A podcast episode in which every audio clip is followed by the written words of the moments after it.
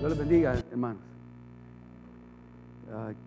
No sé cómo está, pero sé que ha, ha habido muchas eh, noticias ¿no? esta semana. Ya oí la oración por eso, pero no sé cómo viene usted, pero aquí estamos para, para seguir sirviendo al Señor. Amén. Alabándola, porque aquí encontramos consuelo. Yo no sé por qué alguna gente cuando tiene problemas se aleja de la iglesia. Cuando, es, cuando más debemos acercarnos a la iglesia. Más debemos acercarnos. O aún si usted está teniendo, luchando con el pecado, es más aún cuando tenemos que venir. Porque aquí nadie es perfecto. Aquí nadie es perfecto. Venimos a buscar la gracia y la misericordia de Dios. Hay que refugiarnos en Dios. Hay que refugiarnos en Dios. Él, él- él- él es el único. No importa si está luchando, porque lo que el diablo quiere es aislarlo. Lo que el diablo quiere es hacerlo a un lado para que usted se enfríe. Nos, quitamos del fuego de, de- de esta comunión cristiana. Nos quitamos de ese fuego de la alabanza, del exponernos al Espíritu Santo y nos enfriamos, hermanos. Con poco a poco nos vamos enfriando y nuestra mente comienza a funcionar diferente, y totalmente diferente. Por eso es que, bueno, ah, les animo les, que, que sigan buscando del Señor en este tiempo. Vendrán mejores tiempos. ¿Cuánto lo creen? Hay que, van a venir mejo- mejores tiempos, hermano. No, quizás no fáciles, pero mejores tiempos. Seguir esperando y confiando en Dios, que Él nos va a llevar en mejores, a mejores tiempos y que los necesitamos también.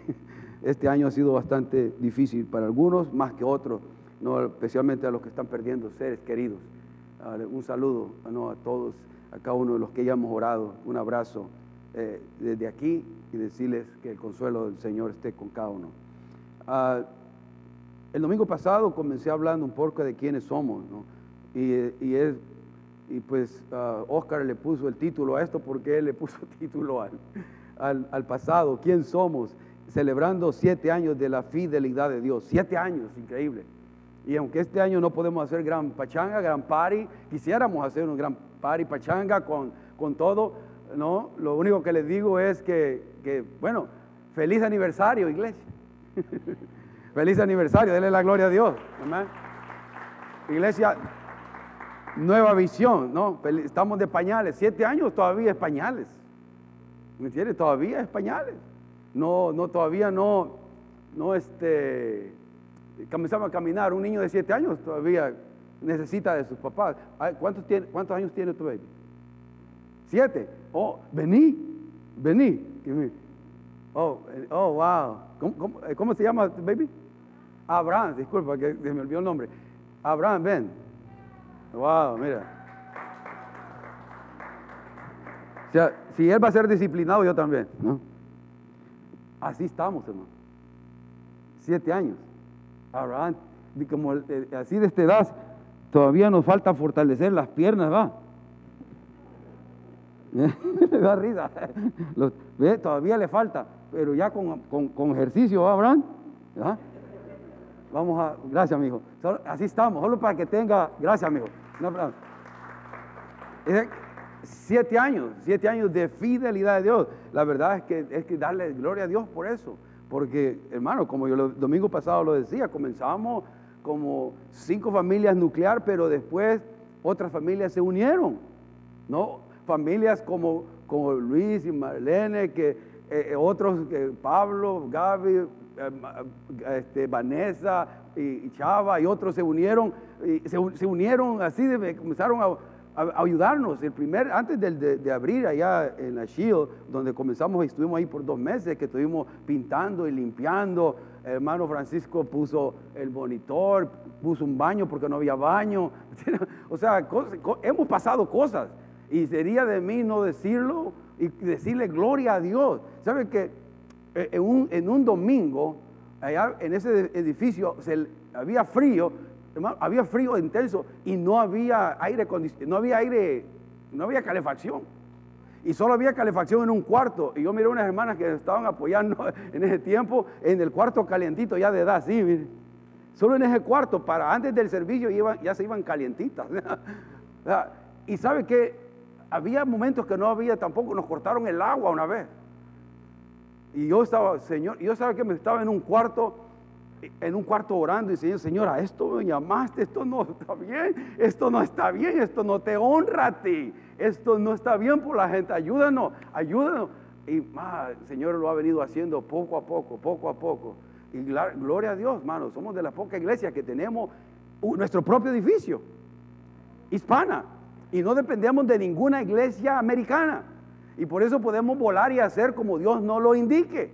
Amén. Y lo digo así porque es lo que el Señor nos mandó a hacer. No que seamos mejor ni peores que nadie, no, porque respeto todas las demás iglesias, cómo funcionan. Lo que estoy diciendo que este fue el llamado que Dios nos dio a nosotros como iglesia, depender de Dios, porque una de las cosas que yo decía es, como si Dios es grande y es poderoso, ¿por qué la iglesia hispana en el Valle de San Joaquín no tiene su propia iglesia?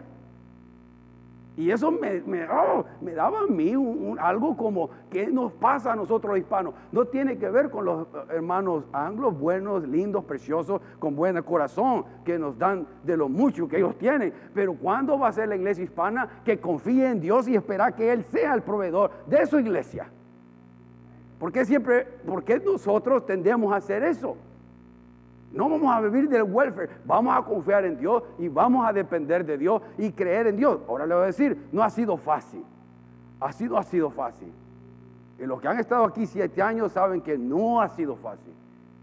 No ha sido fácil. Había momentos, yo recibí el reporte de Pablo, un, diciembre, me acuerdo, manda el reporte y, recibo el reporte financiero. Ya estábamos acá en este lugar y no estábamos muy bien, que se diga, estábamos mal, que se diga. y, la verdad es que yo digo, wow, Señor, ¿qué está pasando? Bueno, Señor, tú lo hiciste el llamado, tú dijiste que confiáramos en ti y que tú proveías, tú vas a proveer. Confío en ti, descanso en ti. 15 minutos más tarde, más o menos, llega otro recibo de Pablo. Perdón hermano, alguien donó 10 mil dólares. Y hasta el día de hoy no sé quién es. Así ha sido la historia de una tras otra, tras otra de aquí, de gente que, Dios ha puesto el favor sobre los corazones para seguir adelante, para que su nombre sea glorificado. ¿Por qué le digo esto tan claramente y directo? Porque quiero que usted mire que Dios es real, que Dios es fiel a lo que Él promete para que pueda confiar en sus propias circunstancias, para que pueda confiar en sus propias luchas, de que Dios es vivo, hermano y que no está ahí sentado y que lo hagamos esto jugar a la iglesita. Dios es real y es tiempo de que la iglesia de Cristo deje de jugar a la iglesia y tomemos en serio nuestra relación con Dios. Y no lo voy a decir, me gustaría que pasáramos al, servicio pasado repasar ciertas cosas que dije, pero le invito a que lo escuche. ¿Qué, clase de, iglesia somos? Hermano, somos una iglesia sin denominación. Sin denominación. Bueno, otra palabra, no somos bautistas, no somos pentecostales, no somos de las asambleas de Dios, no somos cuadrangulares, no somos nazarenos, no somos presbiterianos, metodistas, lo que sea. No estamos diciendo que ser, tener una denominación es malo, al contrario, hay muy buenas iglesias dentro de estas denominaciones, muy buenas iglesias, muy buenos pastores. Este, no estoy diciendo eso, lo que estoy diciendo es que nosotros no tenemos una ah, etiqueta, no somos, no tenemos ninguna de estas etiquetas, somos sin denominación, non-denominational, como se dice en inglés, ¿no? No tenemos denominación, pero todas estas iglesias tienen buenas, ah, buenas doctrinas, todas tienen buenas doctrinas sanas.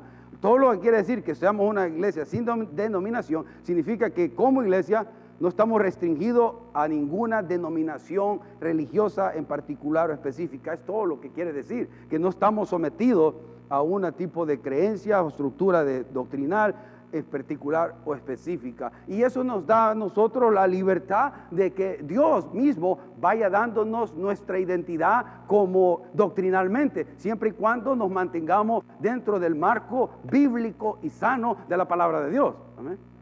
Y no solamente eso, sino también los líderes, que aquí hay liderazgo plural o pluralidad de liderazgo. No se trata de mí, se trata de una pluralidad de líderes. Porque yo miro eso en la Biblia. Por eso no se trata del hermano Marcos, se trata de los pastores que están aquí, se trata de la mesa que aquí, se trata de los líderes que sirven. Se trata de una pluralidad, no se trata de una sola persona. Porque la iglesia no debe depender de una sola persona. No debe depender. Porque qué así, por ejemplo, ayer, hermano, ayer me atacó Satanás. Me atacó Satanás.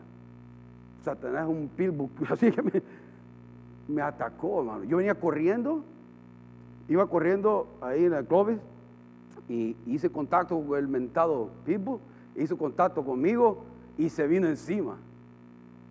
Ahorita estoy moviéndome porque estoy caliente y bajo la unción, pero yo no, no, no, no, dormí muy bien. Bueno, dormí gracias a Dios bien las horas que dormí, pero cuando me levantaba, uh, porque caí, yo me fui para abajo, el perro no le quería quitar la, la, la mirada de, de, de, de, donde venía y me caí en, la calle, todo, todo raspado y me caí de, este lado.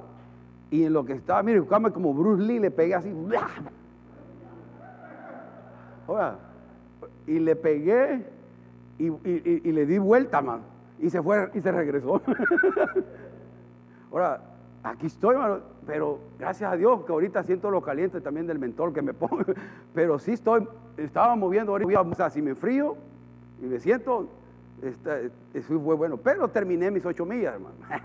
me fui allí, dije, no se va a salir con la suya el diablo ni nadie porque tenía que terminar. Iba teniendo un buen día, iba orando, iba orando por el servicio, iba orando, eh, iba orando por, Ruth, por todos ustedes, estaba orando un montón de gente. Yo eso lo ocupo para orar. Y, este, y, no y ahí me fui calentando todo golpeado, ya como la mía dos ya había medio, medio calentado, pero quizás hubiera sido bueno no, no hacerlo, pero las corrí y me sentí bien.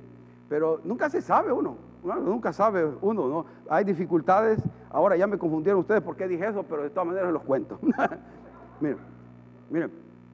Este es el lema. Oh, pregunta, hermano. ¿Cuál es el lema de la iglesia? ¿Cuál es el, mission statement, la, misión, la declaración de, la misión de nuestra iglesia? ¿Alguien, si alguien la sabe, no lo diga, si sabe con seguridad. Pero quiero ver más o menos los que no saben. ¿Cuál es la misión o la declaración ah, de la misión de esta iglesia? ¿Cuál es? ¿Ok? Ustedes conocen una, han visto la, misión de declaración de esta iglesia, porque eso fue lo primero que Dios me dio, lo que, va, lo que voy a predicar en esta mañana. Y los que comenzamos saben que eso fue lo primero que los pasé, se los mostré. Oren al respecto, ¿qué piensan? ¿Le cambiamos? ¿Le removemos? ¿Qué piensan? Pero esto sentí del Señor. ¿Saben cuál es la declaración? Ahora sí, los que saben, ¿cuál es? ¿Ok? Es ese, mire, ahí le va a salir. Glorificar a Dios proclamando y demostrando el Evangelio de Jesucristo. Glorificar a Dios proclamando y demostrando el Evangelio de Jesucristo. Esa es nuestra misión. Eso fue que antes de que sembrara la iglesia, eso fue lo que Dios me dio que queríamos hacer. Y lo quiero quebrar porque esa es nuestra identidad. Ahora, usted puede aplicarlo a su manera, usted puede dar, tiene la libertad de hacer como usted quiere, pero esto es lo que Dios nos dio a nosotros, glorificar a Dios. El primer punto que queremos y existir como iglesia, ¿cómo y por qué existimos como iglesia? Es para glorificar a Dios. Única y exclusivamente queremos glorificar a Dios y no como un cliché, gloria a Dios, gloria a Dios, aleluya, gloria a mí en mi corazón. No, realmente gloria a Dios, hermano. Y, la verdad es que Dios ha, eh, hermanos, todas las pruebas y situaciones que hemos pasado, vamos a Efesios 1, 3, 14, por favor. Todas las situaciones y dificultades que hemos pasado, Dios la ha usado para demostrarme a mí, de hecho, de que Él está en control, de que confíe en Él y que Él está en control y no yo no yo. Y lo mismo es su circunstancia, hermano. Lo mismo es su situación que usted está pasando. Dios está en control y las pruebas, las tribulaciones nos ayudan a depender de Dios.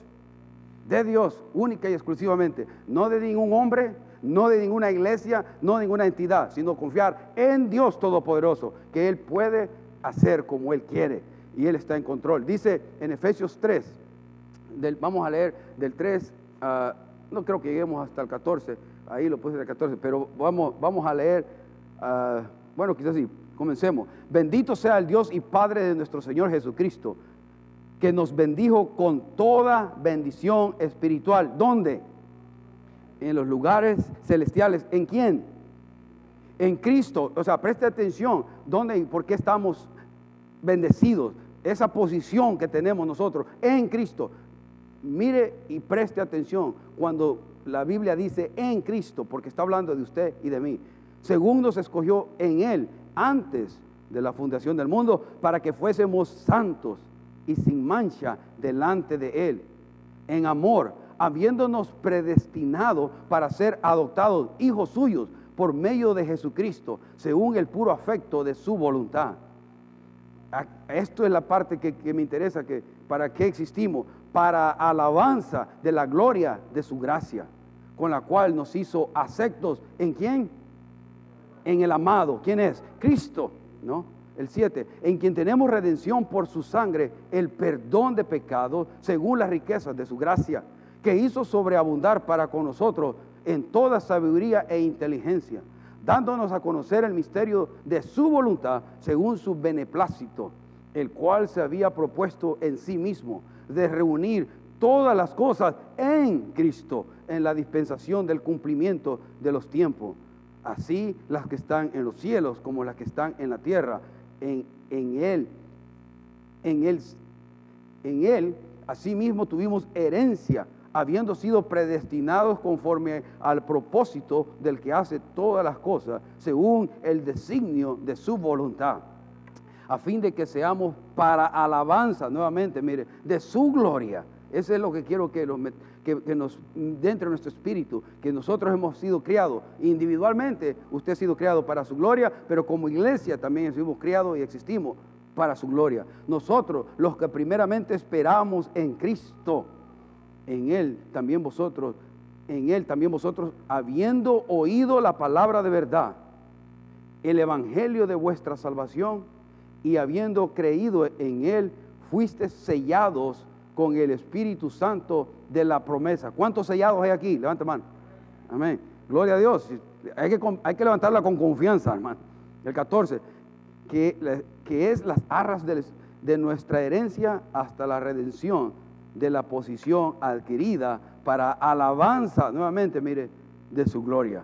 Ahora, una cosa quisiera mencionar, porque la palabra en Cristo, tengo que decirle algo, esa expresión es algo abreviado de, lo que representa nuestra salvación, estar en Cristo, todo lo que significa. Pablo lo menciona 73 veces en su carta, en su epístola, y en su paralelo es en el Señor, en Curio es, es 45 veces, o sea que esa es nuestra posición. Usted no está parado delante de Dios por sí mismo, el problema es esto, hermano. Cuando nosotros pecamos, pensamos que ya Dios me hace a un lado. Usted no puede estar en Cristo y dejar de estar en Cristo. Usted está en Cristo cuando? Siempre. Siempre estamos en Cristo. Esa es su posición espiritualmente. Estamos sentados en los lugares celestiales. Es una posición de, de bendición, todo el favor de Dios descansa sobre el Hijo y la hija de Dios. Todo el favor de Dios está sobre su pueblo. Todo, no, no, no un poquito. Todas las bendiciones vienen a través de Cristo. Y si usted está en Cristo, usted tiene todo el favor de Dios sobre usted. Ahora, ¿por qué le digo esto? Porque hay muchas partes que la Biblia menciona eso y se lo voy a decir rápidamente. Mire, Pablo describe que los creyentes somos redimidos en Cristo, Romanos 8:24 vivificados en Cristo, Romanos 6:11, receptores de la gracia de Dios en Cristo, 1 Corintios 1:4, herederos de la vida eterna en Cristo, Romanos 6:23, liberados de la ley del pecado y de la muerte en Cristo, Romanos 8:2, santificados en Cristo, 1 Corintios 1:2, inseparables del amor de Dios en Cristo, Romanos 8:39, un cuerpo como iglesia en Cristo, Romanos 12, 1. Y podemos seguirle más, hermano. Y lo dije porque usted allá, que está allá, o cuando escuche esto en casa, usted pueda ponerle pausa y ir a los pasajes. Eso es lo bonito del internet. Usted me puede quedar así. Y, lo lee y revisa lo que estoy diciendo, si es cierto o no es cierto. Si no quiere oír toda la alabanza, pues solo el mensaje. No quiere la, el mensaje, solo lo que quiera escuchar. Tiene, tiene toda la libertad que quiera. Qué bueno escuche de principio a fin, ¿no? La oración y todo. Pero usted, tenemos opción. Pero para eso lo dije, aunque para que podamos repasar su identidad en Cristo. Hermano, no, usted no está derrotado. Usted no está derrotado. Porque a, veces caminamos como que estamos en derrota todo el tiempo. O sea, hermano, o sea que ayer yo, yo me caí todo, pero la verdad, eso no me robó el gozo, hermano. Sí, me duele, me duele, ¿no? Y duele, estoy raspado, Y la noche me tomé dos, me tomé dos y dormí, me puse hielo, me puse lo que puse. Pero el gozo de venir acá, no, yo quería que ya estar acá, hermano, para alabar y orar juntos. O sea, una cuestión normal de un creyente es querer estar en la casa de Dios, hermano. Si alguien ha nacido de nuevo, si alguien ha conocido a Cristo personalmente y tiene una relación con Él, lo normal es que quiera venir a la iglesia. Si alguien no quiere venir a la iglesia, hay que tomarse el pulso si está vivo espiritualmente. Hay que ver. Si no, es que la, verdad es esta. Está muerto espiritualmente porque no tiene el mínimo deseo de ir y buscar a Dios. Si, nadie, si no se tiene ese deseo, algo está mal en mi vida. Y es tiempo de verse al espejo y ver que está mal, pero nuestra posición en Cristo, en Cristo nos dice que estoy más que victorioso en Cristo. Puedo tener una vida victoriosa en Cristo. Las circunstancias pueden estar derrumbando a mí alrededor, pero nuestra confianza en Dios no se puede derrumbar porque es el único que da sentido al dolor, es el único que da sentido a nuestras dificultades, es el único que trae consuelo y fortaleza en nuestras luchas, el único. No hay nadie más. Y claro, nosotros podemos orar unos por otros, pero la verdad es, usted a solas con Dios, usted en su intimidad con Dios, se está metiendo con Dios verdaderamente a buscarle en, intimidad, en súplica, en ruego. Hermano, y eso no se termina hasta que el Señor nos llame a su presencia. No, ya yo lo hice una semana. Ya lo hice dos semanas, ya hice dos años, hermano. Yo tengo 30 años caminando en el Señor. Y la verdad, le digo, hasta el día de hoy, al día, de hoy Dios me sigue dando cosas nuevas y sigo aprendiendo lo pecador y malo. ¿Saben lo que aprendo con el pasar del tiempo? ¿Qué tan malo soy? O sea, yo quisiera crecer, yo soy cada vez más santo, ¿no? Que cuando camino, casi camino en el agua, ¿no? Pero no es así, hermano. Entre más tiempo pasa en el Señor y conozco más del Señor, me doy cuenta que malo soy. Porque tenemos pensamientos malos, inicuos, perversos, envidiosos, orgullosos, vanagloriosos. O yo sé que a usted no le pasa eso, ¿va? pero a mí sí, hermano. Y, la verdad es que entre más pasa el tiempo me doy cuenta de la necesidad enorme que tengo de Dios. No de que no tengo de Dios, la necesidad enorme de depender más de Dios cada día. Por eso es que como iglesia existimos para glorificar a Dios, porque el único que merece la gloria y la honra es Él, nadie más y nadie más. Y Dios se va encargado acá y se va a seguir encargando de que eso suceda. Lo estoy seguro, porque hasta el momento ha habido momentos que Dios nos mete en unas circunstancias que decimos, oh Señor, si tú no sacas de aquí, no podemos salir de esta situación. Y Dios, vez tras vez, a través de la oración, a través del ayuno, a través de, su promesa, nos ha sacado adelante. Y Dios le va a sacar adelante en sus circunstancias, hermano. Confía en Dios. Es un año difícil, ha sido un año difícil para mucha gente, eh, eh, pero no, no perdamos la esperanza que Dios todavía está en control. Ha sido un año en el cual mucha gente ha perdido su trabajo, ha perdido seres queridos o sigue perdiendo seres queridos. Está duro la situación. Y una cosa le pido, empaticemos con el que está dolido, hermano. Empaticemos con el que duele. Lloremos con el que llora. Ríase con el que está gozoso, pero es más fácil reírse nuevo veces, pero lloremos con el que, busquemos a aquel que está necesitado y lloremos con él. Porque hay muchas personas, si abrimos nuestros ojos, Dios le va a mostrar personas que necesitan una palabra de consuelo suya, una palabra de fortaleza. Y sabe, cuando usted lo hace, usted mismo va a ser fortalecido. Usted mismo va a recibir el consuelo que anda esperando. El punto es ese, glorificar a Dios. ¿Y cómo vamos a glorificar a Dios? Proclamando, proclamando, es la la otra parte, ¿no? Me voy muriendo más rápido, proclamando Mateo 28, que es, que es Mateo 28, del versículo 18 al 20. ¿Qué, es, ¿Qué es eso? ¿Cómo se le llama eso? ¿Alguien? La gran comisión. No, la gran comisión, Mateo 28. Existimos para proclamar el Evangelio. Ahora, espero que no solo existamos como iglesia para proclamar el Evangelio, sino también que individualmente, pues cuando decimos iglesia estamos refiriéndonos que individualmente deberíamos de compartir el amor de Dios donde andemos, en el supermercado, ah, en el gimnasio, en la calle, donde andemos, Mateo 28, Mateo 28 del 18 ah, al 20. Dice así, y Jesús se acercó y les habló diciendo, esto a quién, a los discípulos ¿no? que tenían ese tiempo. Ahora le dice a usted y a mí esto, toda potestad, ¿qué es potestad? todo poder, ¿no? toda autoridad me es dada en el cielo y en la tierra, como queriendo decir, aquí solo mis chicharrones truenan. Eso dice, hermano, en, griego. Eso significa Toda, toda autoridad me es dada en el cielo y en la tierra, yo la tengo. Ahora, por tanto, le está dando una autoridad al creyente, al discípulo de él. Le dice, por tanto, y porque esa autoridad es delegada ahora a nosotros. Por tanto, id y hacer discípulos a todas las naciones. Ah, mire, dice que hagamos discípulos, no convertidos. Y eso es una de las cosas que quisiéramos que cambiara Dios aquí, que nos ayude a que no solamente contar decisiones, sino contar discípulos, gente que realmente se entrega a Cristo y comienza a dar sus dones, su tiempo, sus atributos, toda su energía para servir a Dios. Ese es un discípulo de Cristo. No alguien que dice, yo soy creyente, pero va tres, cuatro veces al año a la iglesia. O sea, e, e, ese sí cree. Los demonios creen, hermano. Santiago dice eso. Los demonios creen y qué? Y tiemblan. Ahora, usted ni siquiera tiembla, ¿no? Solo cree. Ahora, y, tenemos esta responsabilidad de hacer discípulos verdaderos. Por eso, inicia con una predicación del Evangelio tal y como es. Y eso significa que tanto el pastor Dan, pastor Javier, yo y los que prediquen aquí un día, tenemos que predicar el Evangelio tal y como es. Cielo, infierno. Jesucristo salva y únicamente Él salva, no ninguna iglesia.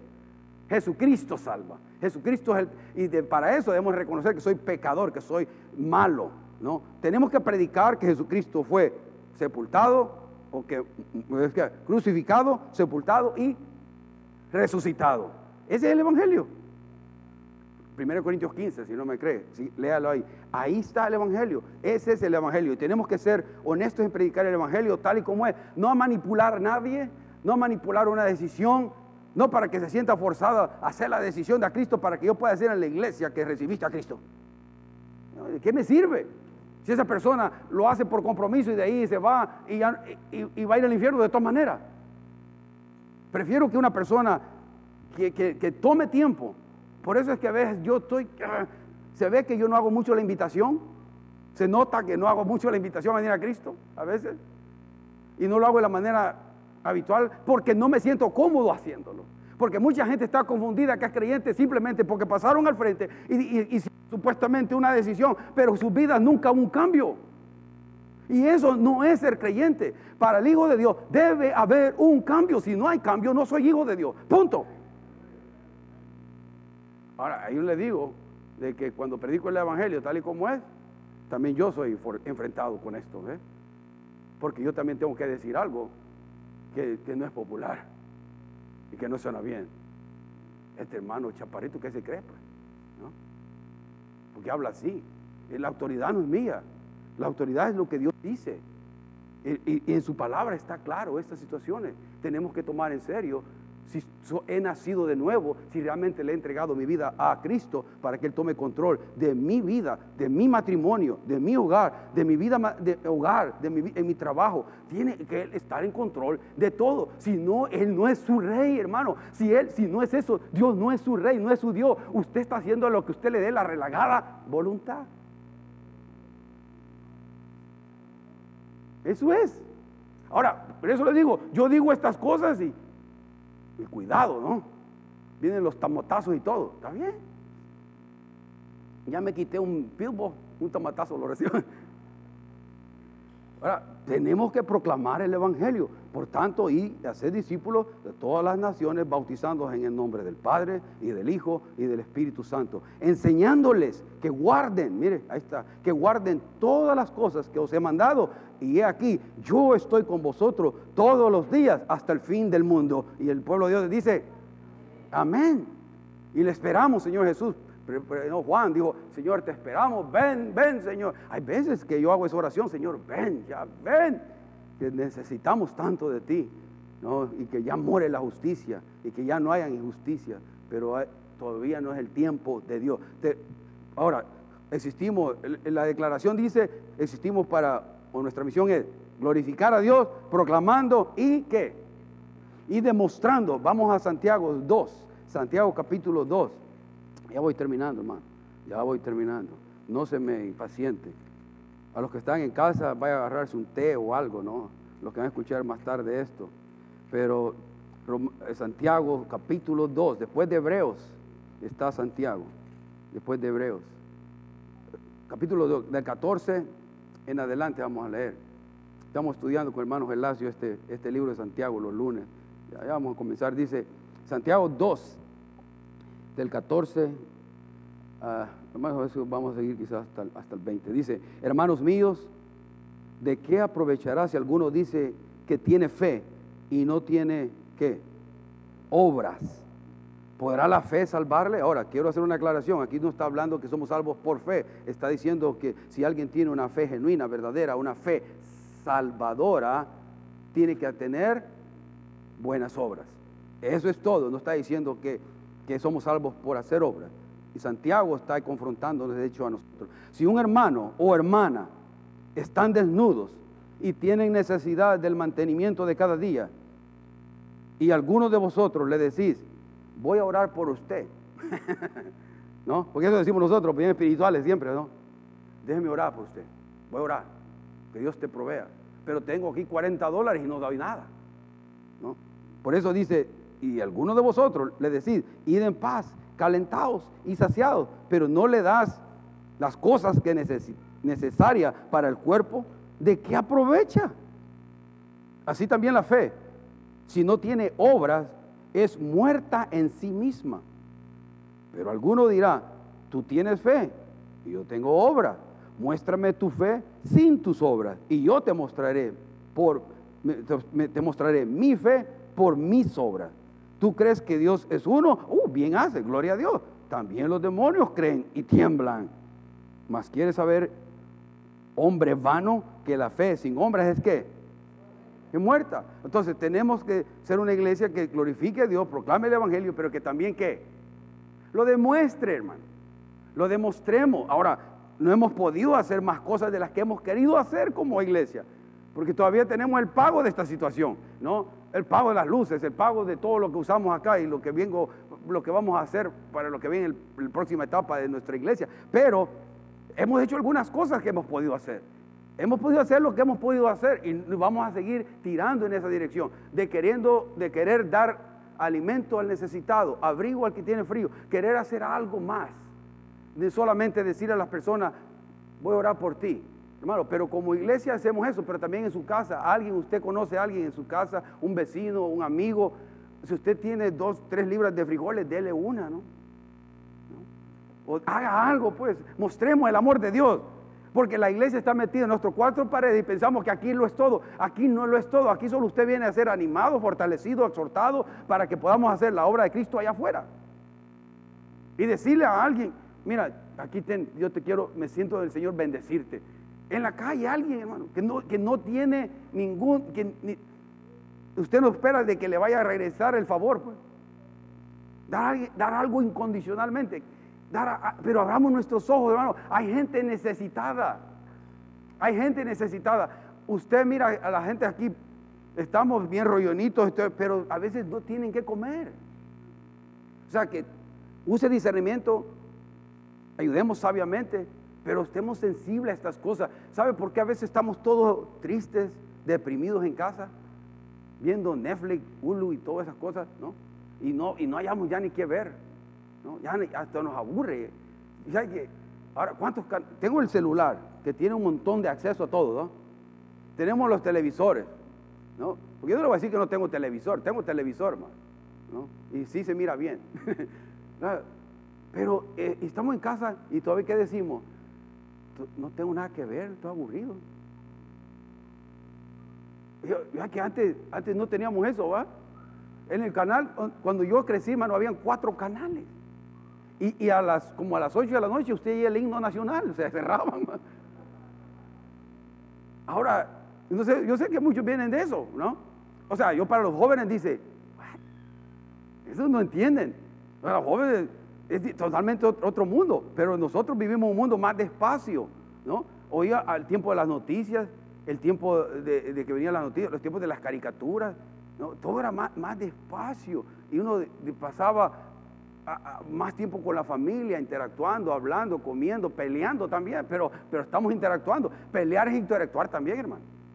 Y bien, se vale interactuar peleando. O sea, por lo menos que peleemos, pero ya a veces, hermano, solo lo que conocemos de nuestros seres queridos es la parte esta, ya le he dicho esto.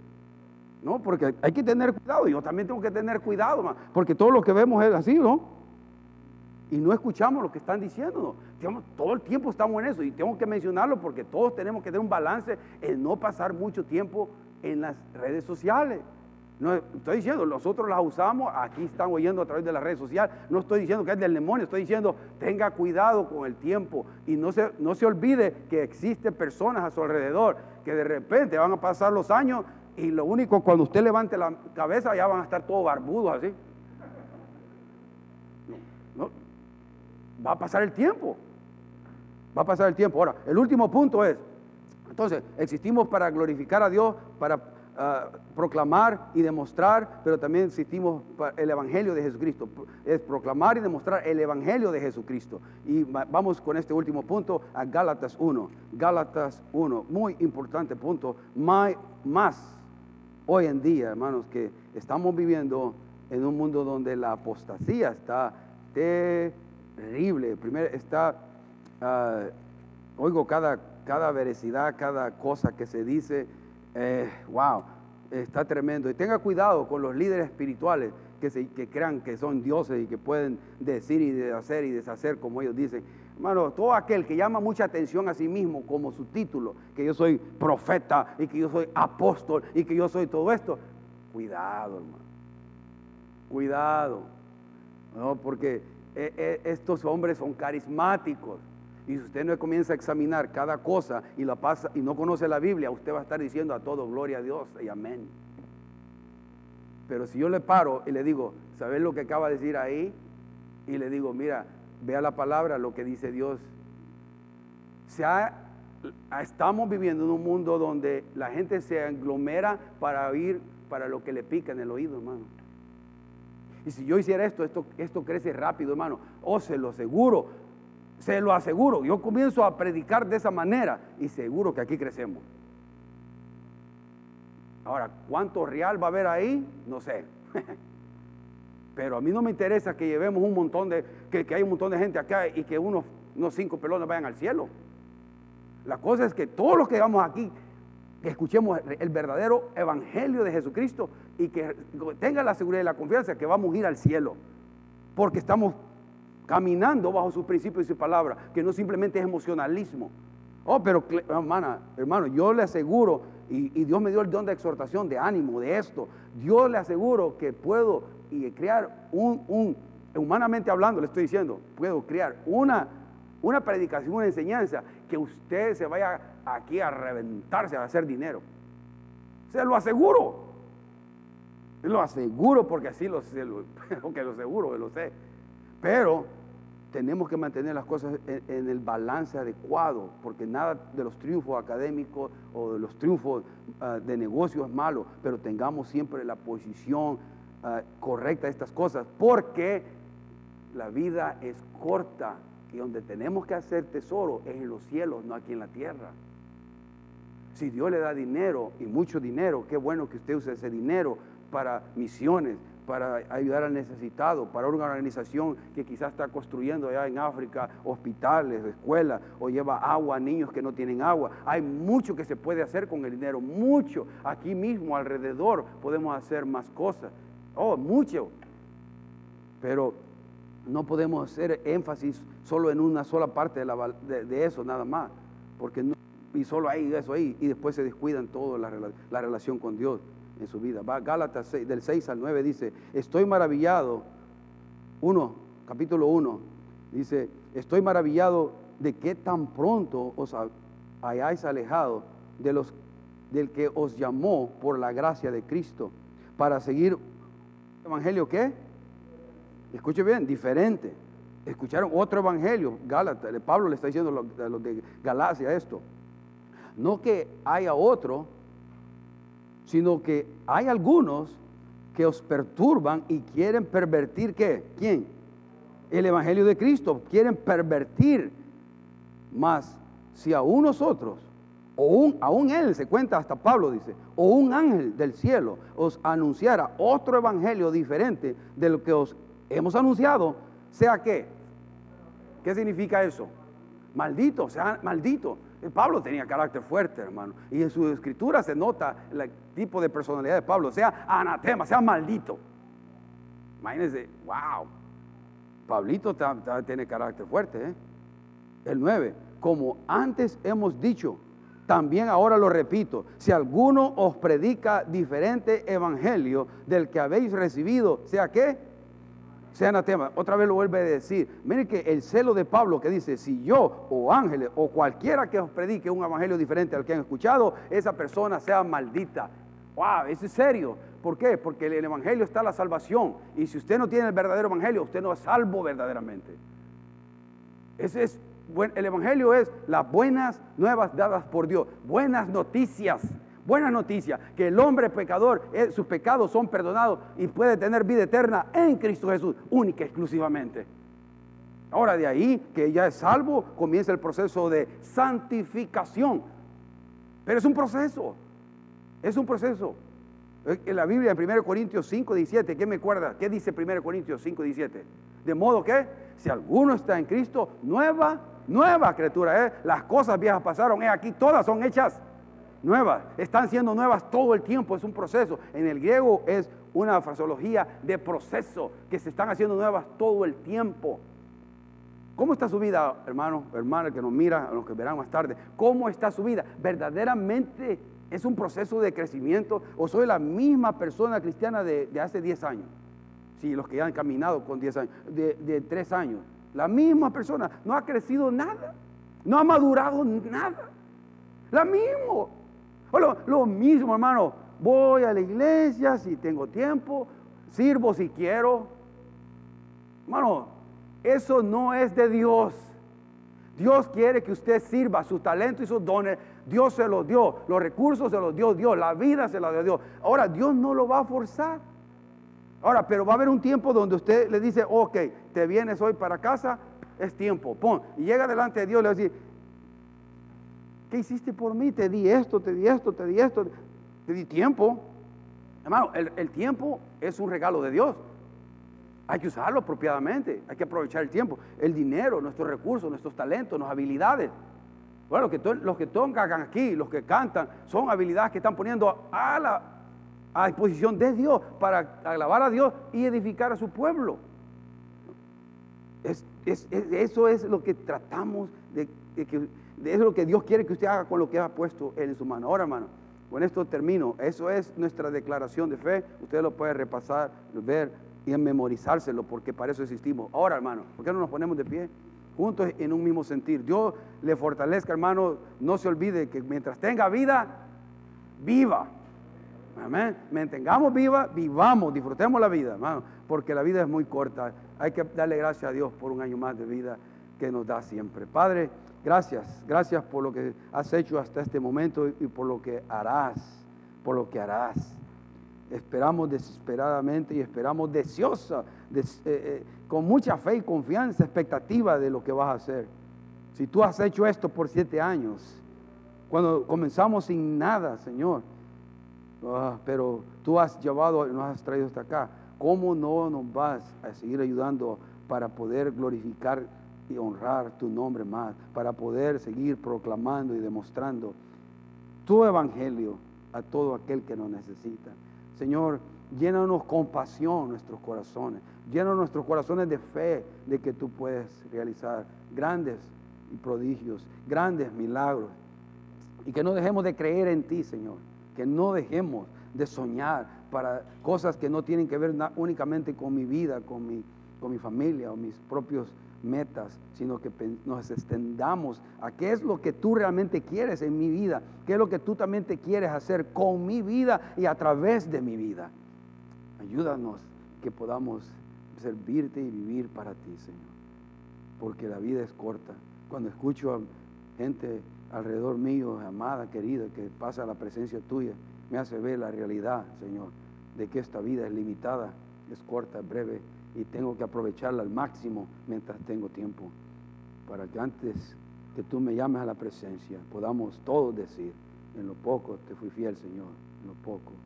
Pero, Señor, gracias porque ahora puedo entrar a tu gloria, puedo entrar, Señor, a la vida eterna, donde no va a haber dolor, no va a haber más llanto, no más tristeza.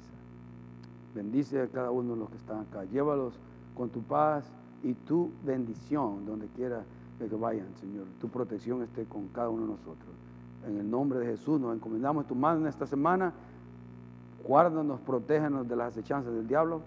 Guárdanos, protéjanos de las tentaciones de nuestra carne y del mundo.